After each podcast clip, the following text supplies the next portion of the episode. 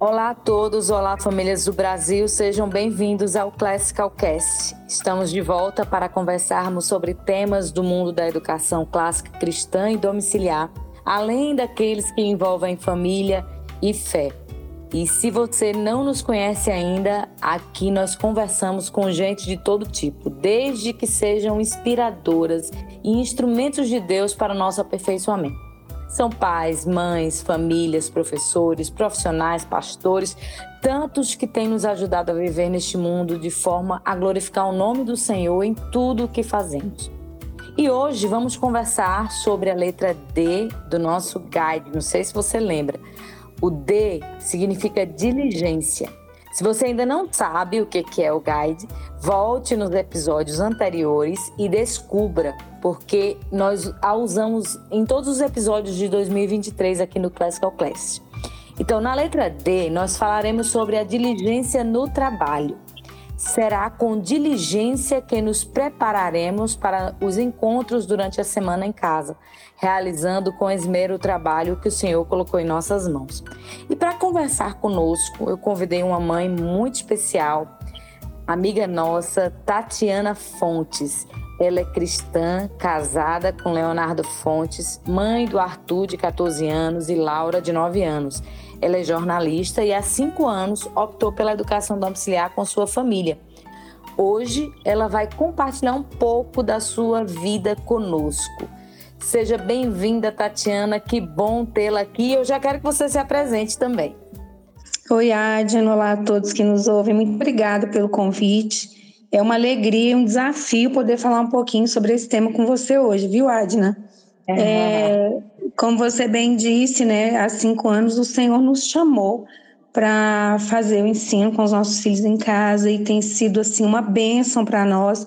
Foi um resgate do nosso coração, da nossa fé, da nossa mente, né, e tem sido uma bênção esses anos todos é, compartilhando a fé e os ensinamentos com as crianças em casa.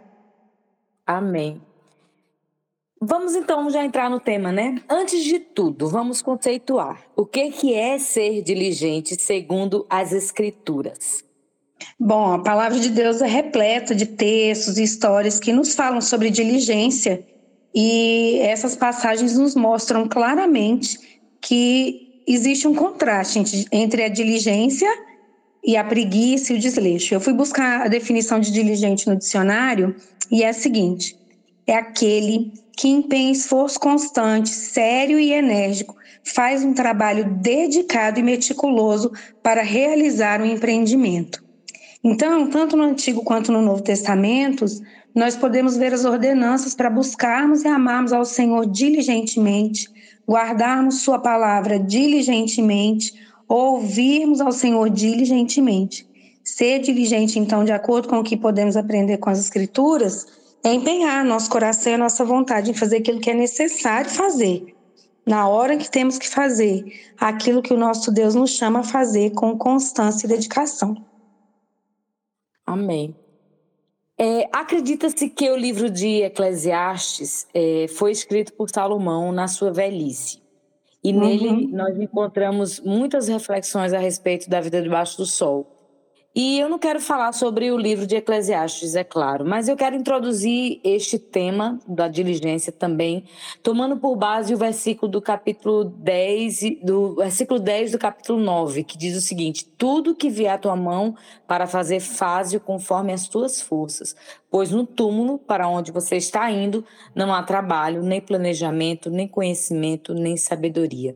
Se Salomão é de fato o autor desta citação, nós podemos aprender de fato com sua própria vida a respeito do trabalho feito com diligência. A história de Salomão mostra como ele foi um rei diligente em tudo que ele fazia. E ser família homeschooler é escolher a diligência como amiga de jornada, simplesmente porque não dá para estudar em casa sem um devido cuidado com os detalhes da rotina do lar. Claro que há quem se arrisque a fazer uma educação bagunçada e desprovida de propósito, mas isso é contrário ao que a própria natureza da educação no lar exige. Então, nesse texto que nós lemos, há uma advertência solene. Peculiarmente impressionante para nós homeschoolers, mas aplicável a todos, não é só para as mães e os pais que fazem educação domiciliar. Podemos aplicar essa verdade a todos, mas é especialmente para nós. E a advertência é que devemos fazer tudo o que devemos da melhor forma que podemos fazer, porque cada dia é único, é um presente de Deus. Para mim é como se ele dissesse que eu devo viver cada dia como se fosse o último dia, tendo cuidado de deixar as marcas da diligência no trabalho que eu faço aqui. Então, ao nos dar filhos, Deus deixou claro onde nós deveríamos empenhar nossas forças e trabalho. Para nós que somos pais, como ser diligente no trabalho que o Senhor colocou em nossas mãos para fazermos? Olha, eu creio que, em primeiro lugar, é buscando o Senhor em oração. A vontade dele para o nosso casamento, os nossos filhos e tudo que envolve a criação deles, né? E obedecendo que as, as Escrituras nos ordenam a fazer como pais o texto de Deuteronômio 6, que é tão lido e memorizado, né, por nós, por nossos filhos, que ele está nas paredes de muitas casas, inclusive aqui na minha, mostra o tanto que essa instrução deve ser dinâmica e diligente. Isso de dia, de noite, dia após dia, semana após semana, ano após ano. Né? Essa, essa passagem diz que as palavras que o Senhor nos ordena estarão no nosso coração e que nós devemos ensiná-la aos nossos filhos, falar dela andando pelo caminho, ao deitar, ao levantar, o tempo inteiro. Então, essa palavra, quando eu leio esse texto, ele é muito vivo para mim. É, né? Eu consigo ver claramente uma família amorosa instruindo seus filhos com alegria, amor, cuidado, conversando o tempo todo. É o ensino, eu vejo que é o ensino fluindo do coração do Senhor para o coração dos pais e do coração dos pais para o coração dos filhos. É fácil isso na rotina, todos os dias? Na maioria das vezes, não é fácil a gente se sente exausto, ensinando a mesma coisa de novo e de novo, repetindo e repetindo. Mas é assim mesmo, o Senhor nos ensina as mesmas coisas todos os dias, né?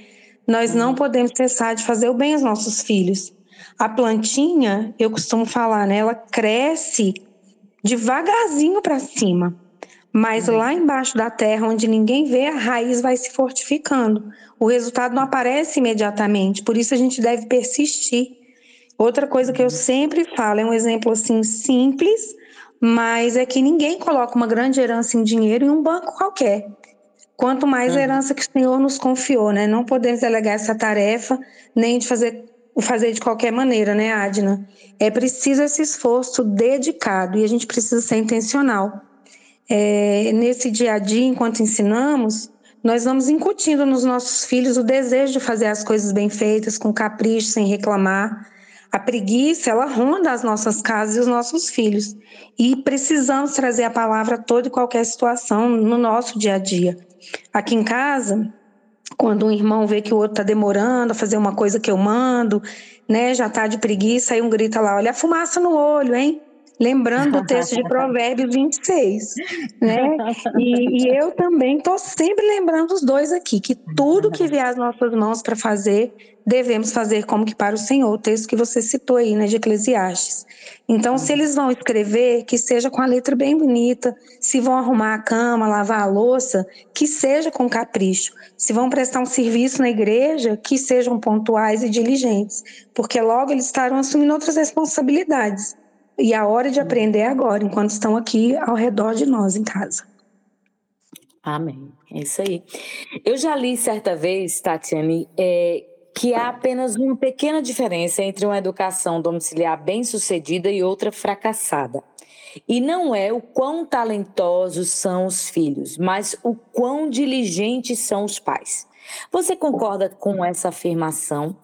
O que a virtude da diligência pode fazer pelas nossas famílias? Olha, eu concordo.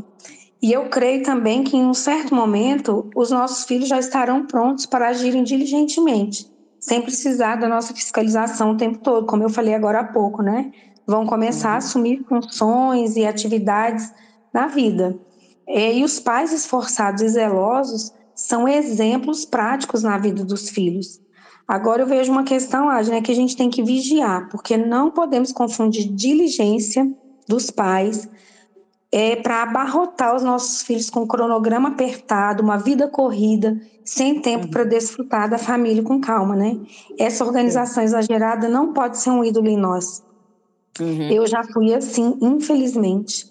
Qualquer coisinha fora do meu programa, do que eu tinha é, é, ordenado ali para aquele dia, já me irritava. Mas com a graça de Deus eu fui aprendendo na prática que não é assim que as coisas andam bem. Como diz a minha amiga Bárbara, né? Trabalhe uhum. duro, mas não perca a alegria. E eu uhum. tenho isso no meu coração, né?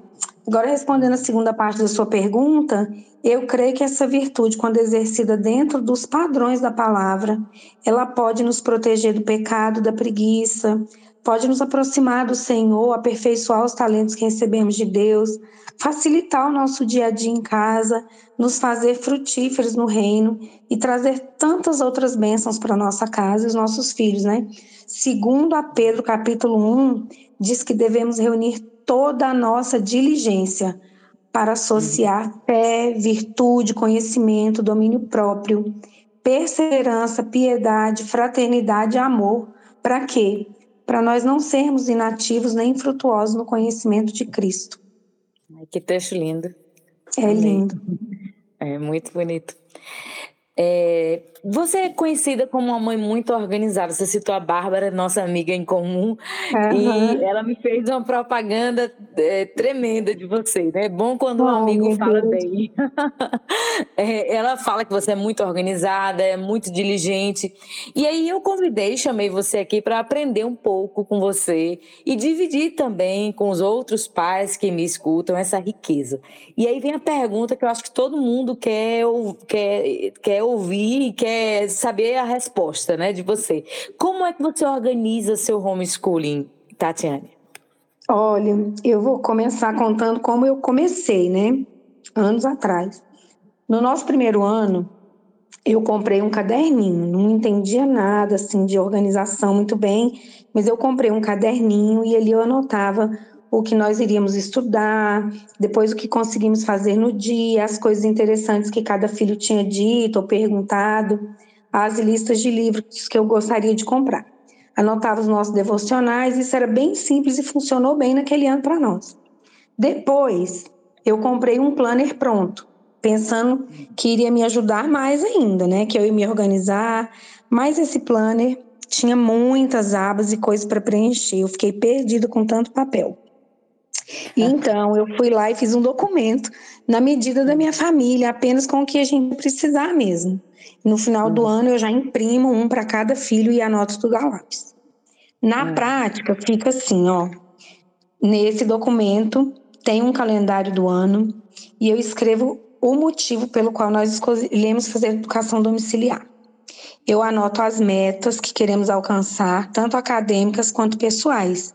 E eu separo em dois semestres. Então, eu escrevo ali os temas que vamos estudar em cada disciplina, e ao lado de cada tema, eu já anoto o que, que a gente tem em casa de material que vai ser útil ali para facilitar na hora de encontrar um livro e um atlas. É bem simples, uhum. prático para nós. E com o passar do tempo também, a gente vai conhecendo o nosso ritmo e entrando assim é, na nossa rotina, né? Uhum. Tem dia em que aprofundamos mais um assunto, outros dias menos, e é flexível nesse ponto. Mas esse cronograma é feito de forma consistente, dia após dia, após dia, dia após dia.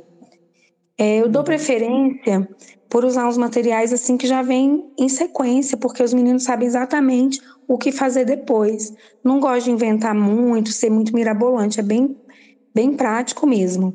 E na parede uhum. aqui da mesa onde os meninos sentam, eu tenho plastificado que cada um tem para fazer em cada dia da semana. O geral, né? Uhum.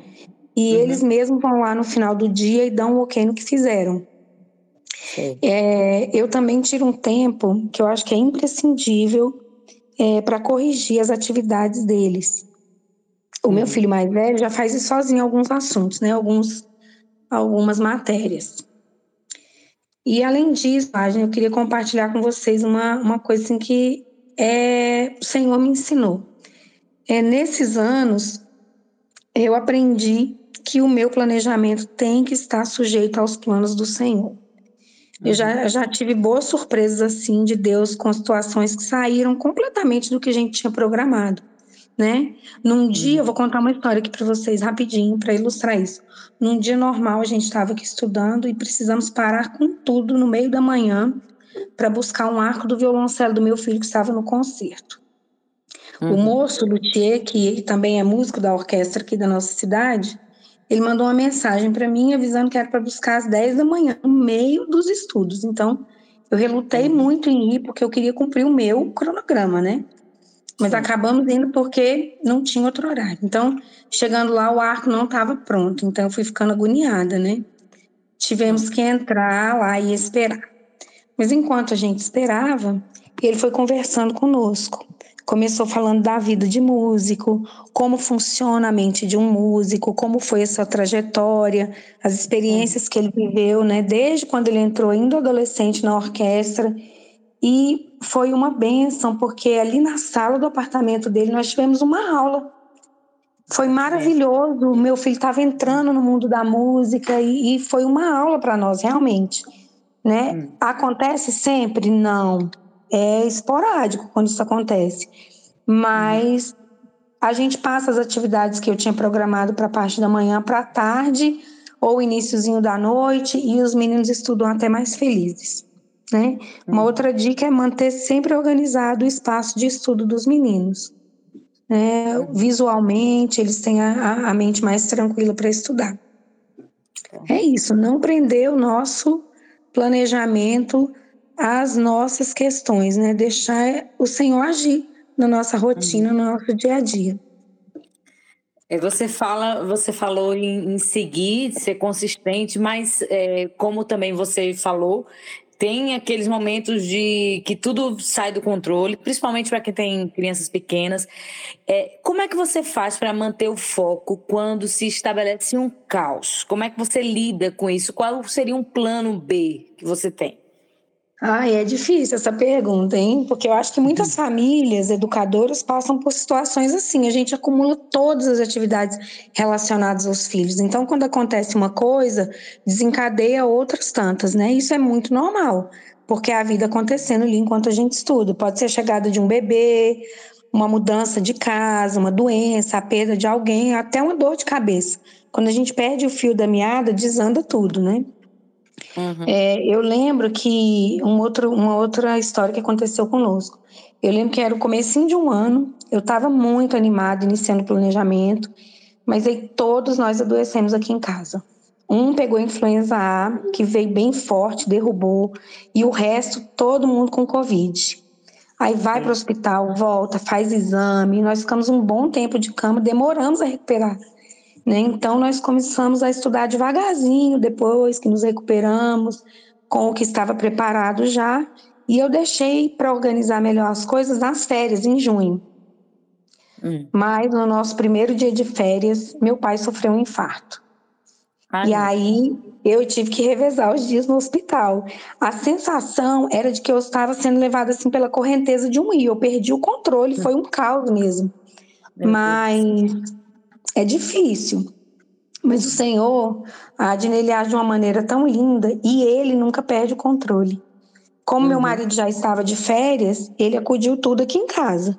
Foi um tempo uhum. muito difícil, mas nós aprendemos tantas coisas naqueles meses, sentimos um cuidado, um cuidado especial do Senhor conosco, né? O uhum. foco, quando acontecem essas situações aqui em casa, nós colocamos o foco no coração dos meninos né? E o plano B sempre é priorizar a leitura bíblica e o estudo das escrituras. As outras coisas a gente consegue depois organizar. Uhum. Se for um caos assim não muito caótico, né, se eu posso bem dizer isso, o plano B inclui também a gente estudar matemática e português. Né? Então, ficamos estudando as escrituras, não deixamos de fazer nossos momentos de devocional, né? Quando nós adoecemos, pegamos Covid, foi um tempo precioso, passamos muito tempo juntos, então foi muito rico esse momento aqui, apesar de dolorido, né, cansativo. É, nesse momento agora mesmo, nós estamos pintando o apartamento. Tá tudo fora do lugar. Então, quando tudo se organizar, entrar nos eixos, nós vamos colocar os outros temas em dia. Uhum. Depois que eu li aquele livro Upgrade, né, eu sempre me lembro do que está escrito ali bem no finalzinho, que diz o seguinte: as situações de mudança na vida podem trazer uma sensação de desordem, mas isso não nos deve causar grande alarme, a educação nunca deve ser medida pelo número de páginas de livros de trabalho ou livros de texto eliminados num determinado dia. Pelo contrário, mede-se pela aplicação dos princípios gerais dados na fonte de todo conhecimento e sabedoria. E isso me marcou muito. Amém. É exatamente assim. É, é, aqui em casa também nós mantemos a matemática, o estudo da matemática e do português como aquelas duas disciplinas é, que vão estar ali, né? No momento é, caótico, a gente sempre tem algo a estudar, né? Do português uhum. e da uhum. matemática.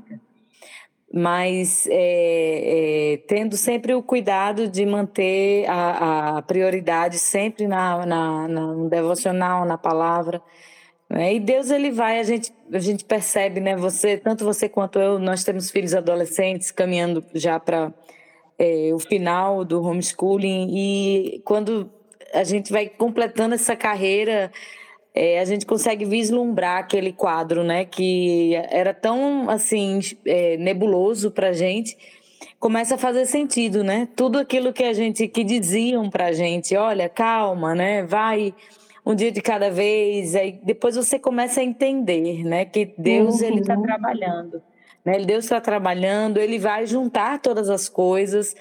O que nós não podemos ser de jeito nenhum é irresponsáveis, né? É sempre é cumprir com o dever, mas sempre com aquela com aquele coração de servo e de dependente, né? Dependente do Senhor, de que Ele está ali, Ele é quem vai fazer aquilo que a gente não consegue fazer. Amém. Mas, é, Tatiana, somos uma geração que gosta de procrastinar. Tem muitos cursos, inclusive, aí, né, inclusive na internet, é, ajudando as pessoas aí a não procrastinarem. E eu acho que especialmente porque nós temos muitas distrações hoje. Como você consegue vencer os atrativos que se colocam no caminho para atrapalhar o trabalho que deve ser feito?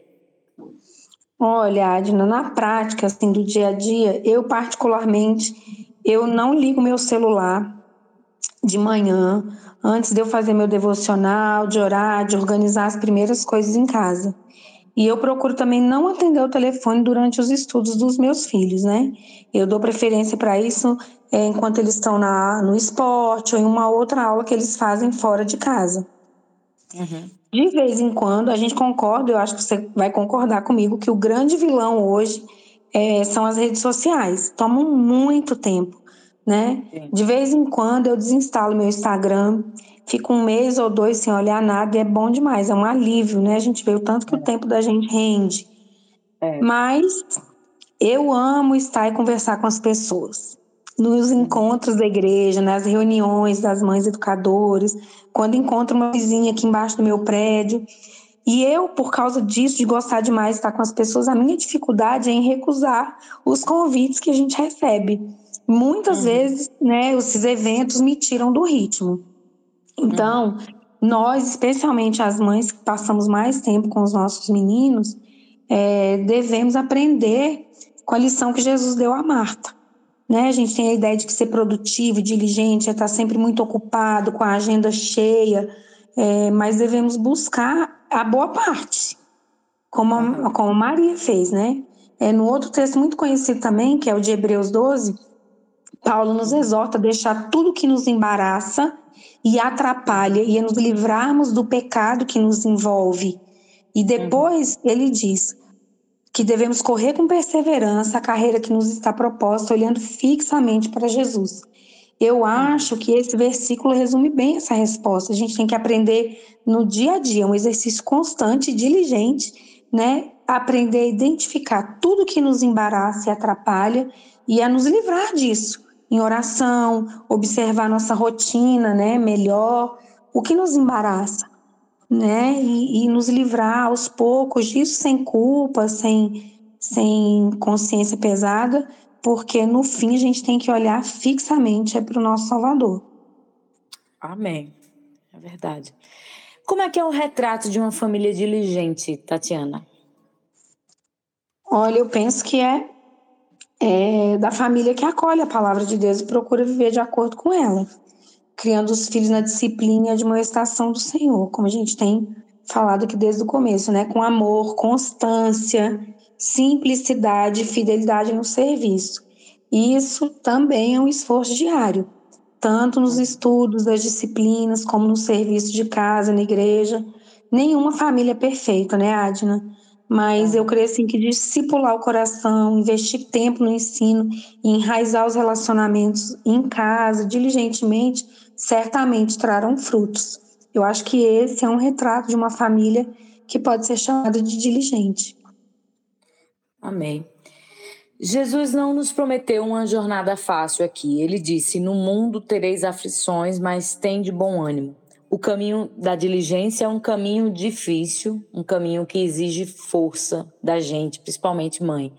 É aquele em que se usa a vontade para se submeter ao que se deve fazer. De que forma essa verdade do Evangelho deve tocar os nossos sentimentos quando a nossa vontade é deixar as coisas do jeito que estão? Ai, olha, nós somos pecadores imperfeitos, né? Somos salvos por meio do sangue do Senhor Jesus. Mas em algum momento, em algum momento, ou em muitos, essa vontade de largar tudo para lá vai aparecer. Quando nos sentimos exaustas, quando as birras aparecem, quando a casa está bagunçada, os estudos saem dos eixos, né? Como falamos antes. A vontade é deixar tudo para lá mesmo. Mas nós devemos correr para a palavra de Deus. Porque o Evangelho ele nos encoraja e fortalece mostrando né, o tempo todo que Cristo veio ao mundo, sabendo da sua missão e caminhou aqui diligentemente, com amor, cumpriu o propósito que o Pai deu a ele. E por causa disso nós estamos aqui hoje, com a nossa missão também, de evangelizar e educar os filhos que recebemos. É, algumas vezes a gente precisa realmente parar e descansar, mesmo com a louça lá na pia, a roupa para estender, a tarefa para terminar. Eu creio que isso não significa que estamos pecando ou sendo preguiçosos. Mas quando acontece aqui comigo, eu paro com tudo, descanso um pouco com os meninos, sem culpa, porque eu sei que quando eu estiver mais disposta, eu vou agilizar e fazer tudo que tem para fazer. Uhum. Mas, ó, Adna, são só uns 20 minutinhos, viu? Não dá para deitar o dia todo, não, porque as coisas continuam aí pra gente fazer. Eu tô lendo um livrinho, eu tô lendo um livro interessante, que ele fala sobre remir o tempo. O nome do autor é Jordan Raynor. Ele diz que, abre aspas, olha o que ele diz aqui.